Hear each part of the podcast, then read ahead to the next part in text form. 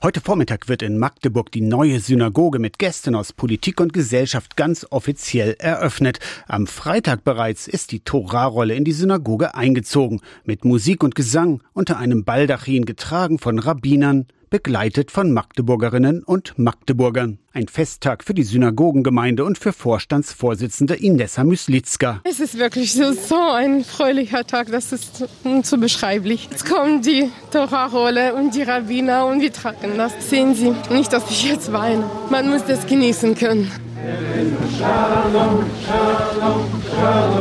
Unter dem Baldachin, geschützt vor dem einsetzenden Schneefall, tragen mehrere Rabbiner die Torarolle, die Heilige Schrift. Nur wenige hundert Meter sind es vom Mahnmal für die zerstörte Synagoge bis zum Neubau.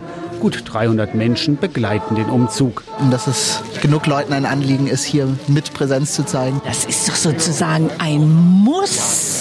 Judentum ist wie jede andere Religion ein Teil der Gesellschaft und sollte dementsprechend auch sichtbar sein. Sollte ich die Solidarität mit der jüdischen Bevölkerung in Deutschland zu zeigen? Das gehört sich einfach so. Als Christin sind es meine älteren Geschwister, die Juden. Und das Wort Gottes, was jetzt hier in die Synagoge getragen wird, das verbindet uns.